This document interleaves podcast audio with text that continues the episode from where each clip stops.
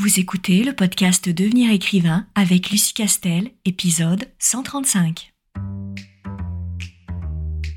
Bienvenue sur Devenir écrivain, le podcast pour démarrer et réussir votre carrière d'écrivain. Et maintenant, retrouvez votre animatrice Lucie Castel, autrice publiée à l'international, formatrice et conférencière.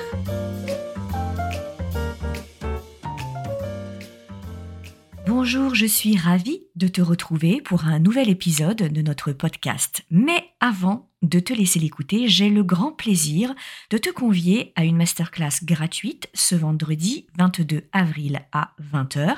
Et le sujet de cette masterclass va, j'en suis certaine, t'intéresser puisque je vais aborder, sans aucun tabou ni langue de bois, les différents moyens pour vivre de ces romans. Cette masterclass traitera à la fois de la carrière en maison d'édition traditionnelle, mais aussi de celle en auto-édition. Alors si tu veux tout connaître sur ce que tu es en droit d'attendre de tes revenus rendez-vous sur licar.fr slash masterclass, l i c a r e s.fr slash masterclass, ce vendredi 22 avril à 20h. licar.fr slash masterclass. Je te laisse maintenant découvrir l'épisode de cette semaine et te dis à vendredi. Bonne écoute Bonjour, bienvenue dans ce nouvel épisode de podcast. Je suis ravie de vous retrouver pour aborder aujourd'hui une question cruciale euh, dans l'écriture d'un roman, à savoir quelle est la bonne fin?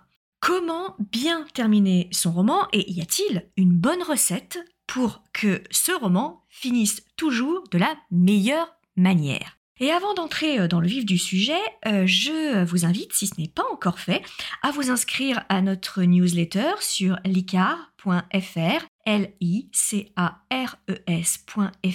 afin d'obtenir un autre type de contenu, toujours aussi intéressant, en tout cas on s'y efforce, à savoir la newsletter que tu reçois à la fin de chaque semaine. Abordons maintenant un sujet dont j'ai peut-être un petit peu moins parlé, mais qui est tout aussi important que tout le reste, à savoir comment terminer euh, correctement un roman. Alors avant de donner quelques euh, conseils, il me paraît vraiment essentiel de se demander déjà à quoi sert la fin? À quoi doit servir une fin de roman, quel que soit euh, le genre d'ailleurs dans lequel on se trouve? La première chose que j'ai envie de dire lorsque on parle d'une fin de roman, c'est que cette fin-là doit servir à fermer toutes les portes qu'on a ouvertes durant le roman et à achever surtout le voyage commencé au début du livre. Pourquoi la fin est-elle véritablement euh, cruciale alors que euh, la fin, comme son nom l'indique, euh, il s'agit vraiment d'un petit pourcentage infime qui se trouve à la fin d'une œuvre plus ou moins énorme d'ailleurs? Et pourquoi est-ce que cette fin est aussi importante? Tout simplement parce que c'est la dernière impression qu'elle laisse dans l'esprit du, du lecteur. Il quitte ton livre avec cette fin. C'est ce qui l'emporte avec lui pendant les heures et les jours, voire même parfois pour certains livres, les semaines à venir. Il est donc essentiel de traiter la fin de son roman avec autant de méticulosité et de précision que tout le reste et surtout pas se dire finalement euh, la fin euh, peu importe le voyage a déjà été euh, tellement riche j'ai déjà été tellement loin dans l'évolution de mes personnages dans les péripéties qu'ils ont vécues etc que finalement la fin est-ce que c'est si important que ça quand on la replace au regard du, reste de l'œuvre. Eh bien oui parce que si effectivement la fin, euh, si on la rapporte au pourcentage, elle représente peu euh, dans une œuvre entière, sauf que du fait que le, lecteur finit sur cette note-là et qu'elle provoque la dernière émotion et l'ultime émotion avec lequel le lecteur euh, va refermer le, livre et il va partir avec, avec elle, eh bien cette fin-là et l'impression qu'elle laisse au lecteur va d'une certaine façon colorer, connoter, influencer la totalité du reste de l'œuvre. Et si une fin est ratée, ou pas à la hauteur du reste du roman, cette fin, au lieu de passer un peu inaperçue et de dire bon bah voilà sur 350 pages, clairement les dix dernières elles sont pas terribles, et eh ben ça va être exactement l'inverse, c'est-à-dire que euh, le lecteur euh, va lui surinterpréter cette mauvaise impression de fin et cette mauvaise impression ou cette déception, cette désillusion va entacher tout ce qu'il aurait pu ressentir tout au long du, euh, du roman. C'est en cela qu'il ne faut surtout pas bâcler la fin ou comme j'ai euh, parfois euh, entendu dire bah moi j'écris un peu un peu comme ça me prend et puis je me laisse moi-même surprendre par la propre fin et puis on voit un peu ce qui se passe. moi je pense que c'est la pire des erreurs parce que si on doit faire comprendre au lecteur que nous sommes les maîtres du jeu dans notre roman et que nous en tant qu'auteurs professionnels notre travail consiste en la pleine maîtrise de notre narration et la pleine maîtrise des euh, sentiments et du voyage provoqué dans l'esprit euh, du lecteur, on ne doit évidemment pas lui laisser comme impression d'avoir été nous-mêmes, auteurs, surpris par notre propre fin et que limite on ne l'avait pas vu venir. Si nous on ne la voit pas venir notre fin, euh, le lecteur ne la verra pas venir. Et attention, quand je dis qu'un lecteur ne voit pas venir une fin, c'est pas du tout une qualité. Parce que si le lecteur, une fois que on lui donne les révélations, se dit ok d'accord, en même temps je ne pouvais absolument pas me douter de ce qui allait euh, euh, se passer très clairement parce que j'ai aucune information durant le roman qui peut m'expliquer la fin du roman et surtout maintenant que je connais le dénouement, je, je n'ai aucun signe avant-coureur, je absolument rien qui a été mis en place et qui pourrait expliquer la logique, la cohérence de la manière dont ça se termine. Ça, très clairement, c'est un désavantage. C'est ce qu'on appelle des fins gadgets, des fins dont je vais parler euh, juste après, appelées euh, Deus ex machina, qui sortent de nulle part. Alors, euh, on a peut-être l'effet de ah oui, effectivement, je ne l'avais pas vu venir, mais uniquement parce que si je ne l'ai pas vu venir, c'est que je n'avais aucun moyen d'envisager la cohérence et la vraisemblance de ce type de fin parce que rien dans le roman n'a été fait pour m'amener à cette révélation. Donc c'est évidemment ce qu'il faut euh, éviter. Alors du coup, maintenant, on peut très bien se poser la question de, ok, sachant cela, sachant l'importance de la fin dans un, roman, qu'est-ce qui fait la bonne fin? Qu'est-ce qu'on peut mettre en place? Quels sont les outils qui peuvent nous aider à dire que pour ce roman-là, et quel que soit le genre encore une fois, c'est une bonne fin? Alors, parmi les qualités non négociables qu'une fin doit remplir, je dirais que euh, vraiment en tout premier lieu, cette fin, et quelle que soit cette fin, et euh, quand je parle de bonne fin, on est bien d'accord que c'est pas forcément parce que la fin est heureuse, c'est-à-dire que on peut terminer le roman avec le drame le plus absolu sans une once d'espoir à l'horizon ou au contraire, on peut avoir une fin euh, absolument guimauve et merveilleuse et, euh, et tout, tout est bien dans, dans le meilleur des, des mondes ou au contraire avoir ce qu'on appelle une fin un peu douce amère, c'est-à-dire que ça se termine plutôt bien mais il y a des zones qui sont un peu plus amères, un peu plus problématiques alors on peut vraiment tout envisager et on peut vraiment tout faire comme type de fin. En revanche, toutes les fins, quelles qu'elles soient, doivent absolument pour être réussies être logiques et cohérentes avec tout le reste de la narration. C'est-à-dire qu'on doit absolument éviter la fameuse fin très amateur mais la fameuse fin type Deus ex machina, c'est-à-dire euh, typiquement euh, le jumeau maléfique euh, qui sort du chapeau dans les trois dernières phrases, sauf que dans le roman, absolument rien n'a été sous-entendu en aucune façon sur l'existence éventuelle d'un jumeau maléfique. Alors oui, c'est un peu facile et le lecteur sait exactement ce qui se dira. C'est un petit peu facile de me faire une fausse fin euh, cliff, une fausse fin. Waouh, quel retournement de situation. Je ne l'avais pas du tout vu venir. Bah normal, je ne l'ai pas vu venir parce que je n'avais absolument aucun moyen euh, d'envisager une telle fin. Et du coup, cette fin qui peut-être dans l'esprit de l'auteur est une fin qu'on appelle cliffhanger, donc euh, ou une fin vraiment retournement de situation euh, de folie, mais c'est tout simplement parce que absolument rien dans le roman ne préparait à ça. Et du coup, quand on arrive à cette fin, bah, le lecteur, il va quand même l'analyser, cette fin. Il va pas juste se, contenter d'en prendre connaissance. Euh, derrière, il va un peu la replacer, bien entendu, dans tout ce qu'il a lu tout au long du, euh, euh, du roman. Et là, il va se dire, bah, il n'y a pas moyen, mais, mais ça colle pas, en fait. Hein. Sur le papier, ça ne colle pas. Même avec le dénouement, et j'ai le dénouement, donc j'ai toutes les pièces du puzzle, il y a absolument rien qui me manque. Eh bien, avec toutes les pièces du puzzle, il n'empêche que je ne comprends toujours pas comment on en est arrivé à, à cette fin-là.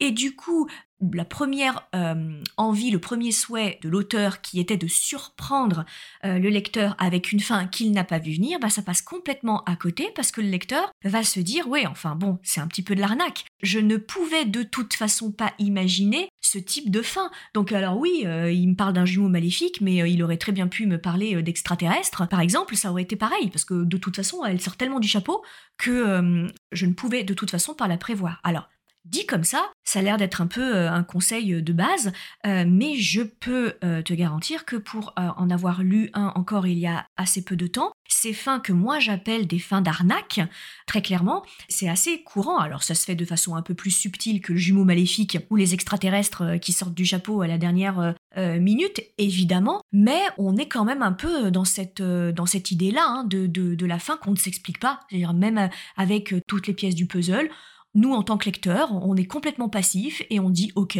soit, OK, ce sont des extraterrestres. Alors on n'en a pas du tout parlé jusque-là, on n'a pas du tout envisagé euh, la vie en dehors de la planète Terre, mais soit, ce sont des extraterrestres. Ou soit, c'est un jumeau maléfique, c'est-à-dire qu'à aucun moment la question de la filiation ou la question euh, des liens familiaux avec les protagonistes n'ont été abordés. je n'ai même jamais vu ce personnage à aucun moment, ou alors deux mots dans les trois premières lignes du roman, et, et ça ne servait strictement à rien, du coup. Et là, c'est un jumeau, et en plus, il est maléfique. D'accord, soit.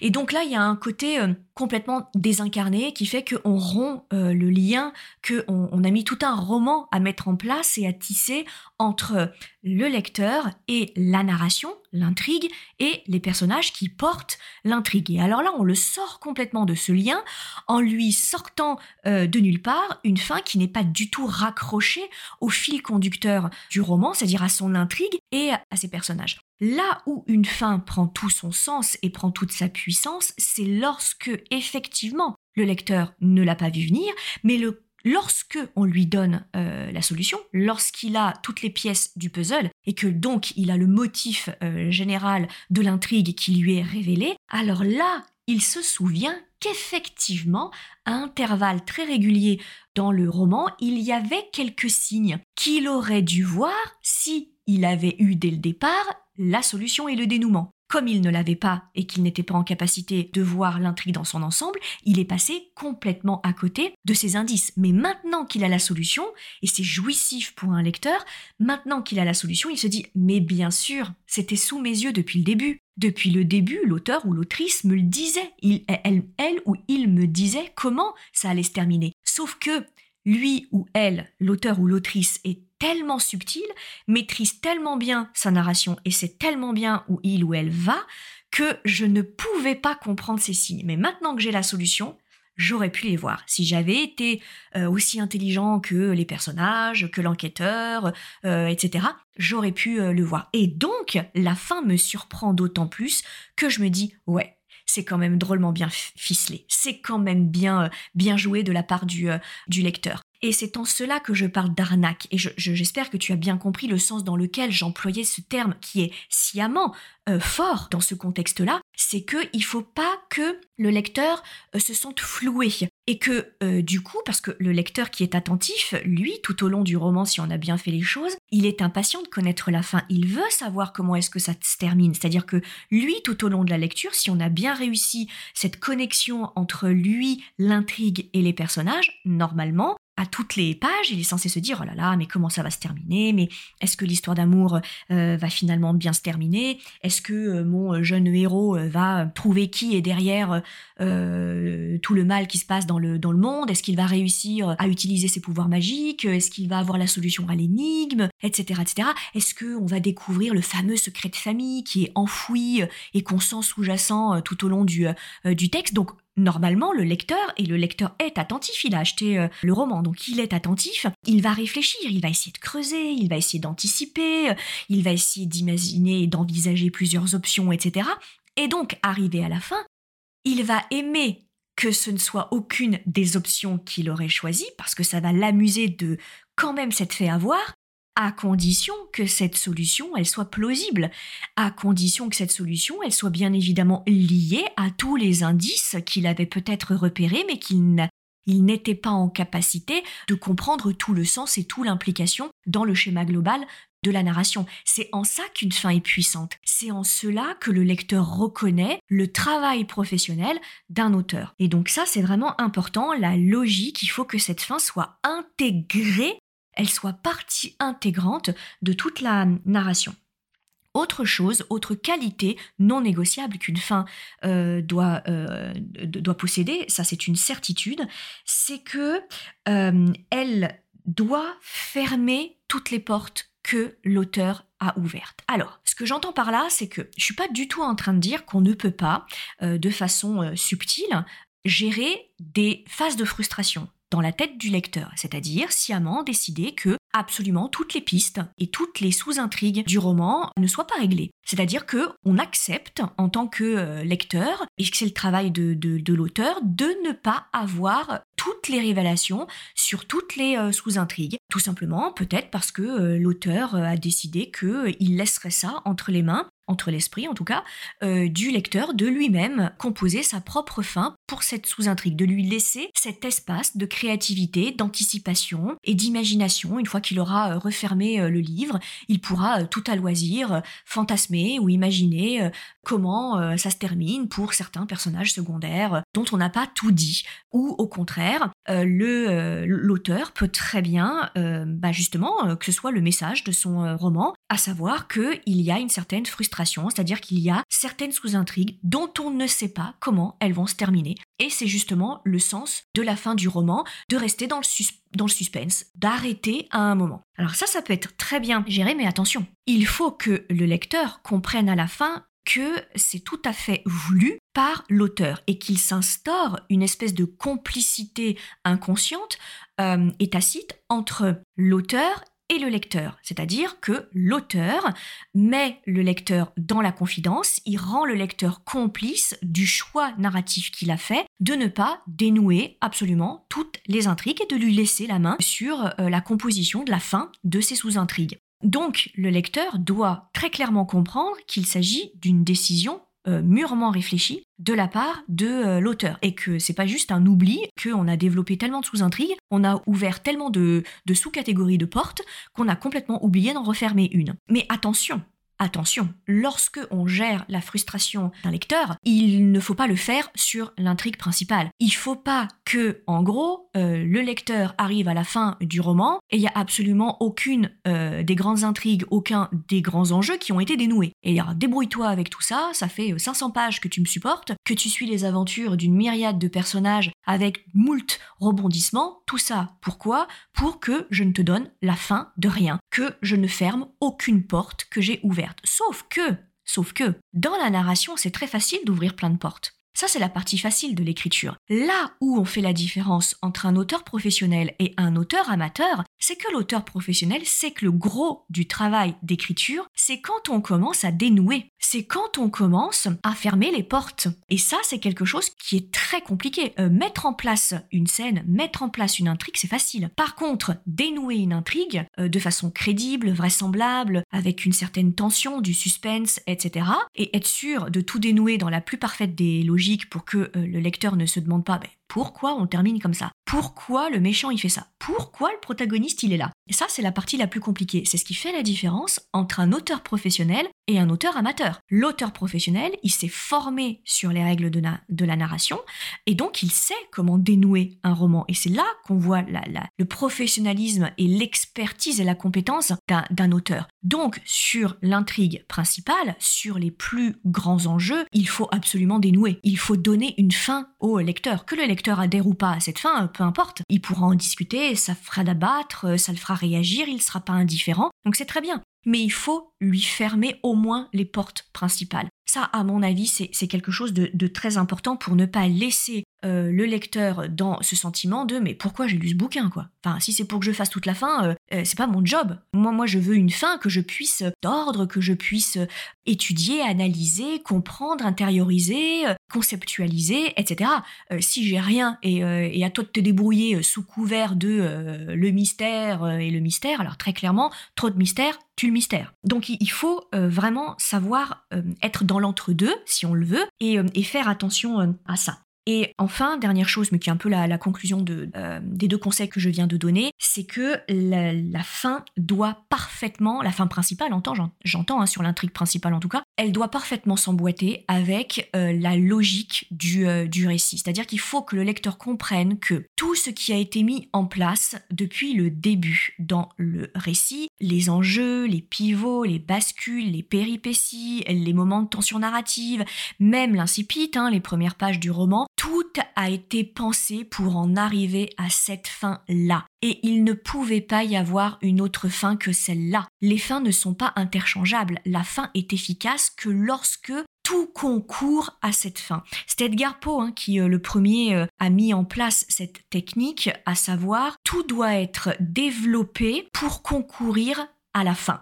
Et c'est ça qui fait la fin magique et qui fait que le lecteur a cette impression mais bon sang, mais bien sûr, mais évidemment. Maintenant que j'ai le dénouement, je, je, comprends parce que tout s'emboîte, tout est à sa place dans la narration. Et maintenant, je le comprends. Maintenant, je le comprends parce que j'ai la solution. Et euh, la solution, hein, pour euh, être sûr euh, de respecter ces trois conseils, et donc d'avoir une fin, quelle que soit la fin, qui soit réussie et mémorable et impactante, c'est évidemment de stratégiser, de conceptualiser la fin bah, dès la phase du travail préparatoire. Si euh, tu as suivi la, formation Devenir écrivain, tu sais l'importance euh, du travail préparatoire avant de se euh, lancer dans le premier jet, ainsi que évidemment la phase de, correction. Hein. C'est là qu'on va évidemment conceptualiser la fin et dès le départ mettre en place toute une stratégie qui concourt à cette fin. Même si on n'a pas la fin dans le détail et ou qu'on change d'avis 50 fois en cours d'écriture, tu peux tout à fait changer d'avis sur la fin en cours de route, mais il faut absolument que tu aies réfléchi à la fin, à une fin, au début, avant de te lancer euh, dans l'écriture, afin que tu puisses euh, mettre en place une stratégie de la gestion des enjeux et des péripéties, stratégies qui vont concourir à une seule et même fin, quand bien même tu changerais d'avis en cours de route. C'est beaucoup plus facile si euh, tu as un document euh, de base. Et donc évidemment, hein, je, ne peux que t'encourager à te former sur les techniques de plan, d'élaboration de stratégies d'écriture, etc. d'une façon ou d'une autre. Alors dans notre cas, tu sais que tu peux trouver euh, toutes ces informations-là dans notre formation Devenir écrivain projet best-seller qui est ouverte en trois sessions, donc trois fois par an, et je t'encourage évidemment à nous rejoindre dans les sessions futures. Mais quoi qu'il arrive, je t'encourage de toutes les façons à aller chercher l'information car vraiment tout doit être lié. Voilà ce que je voulais te dire sur euh, cet euh, épisode de podcast et j'espère que tu pourras y trouver quelques conseils pratiques qui pourront t'aider très rapidement d'ailleurs dès demain dans ton projet d'écriture et en tout état de cause je te dis à très bientôt pour un tout nouvel épisode. Si tu veux écrire un roman qui aura les qualités recherchées par les éditeurs et par les lecteurs, tu dois rejoindre Devenir écrivain projet best-seller. C'est la formation à distance la plus complète et la plus personnalisée pour t'aider à aller au bout de ton projet de roman. Rejoins sans plus tarder mon équipe de professionnels du monde du livre et moi-même sur licar.fr, l i c a r e s.fr afin de ne pas manquer la prochaine session de formation qui démarre le 8 février 2021. Beaucoup de nos anciens élèves sont en train de réaliser leur rêve de professionnalisation et de publication. Il n'y a aucune raison pour que ça ne t'arrive pas à toi.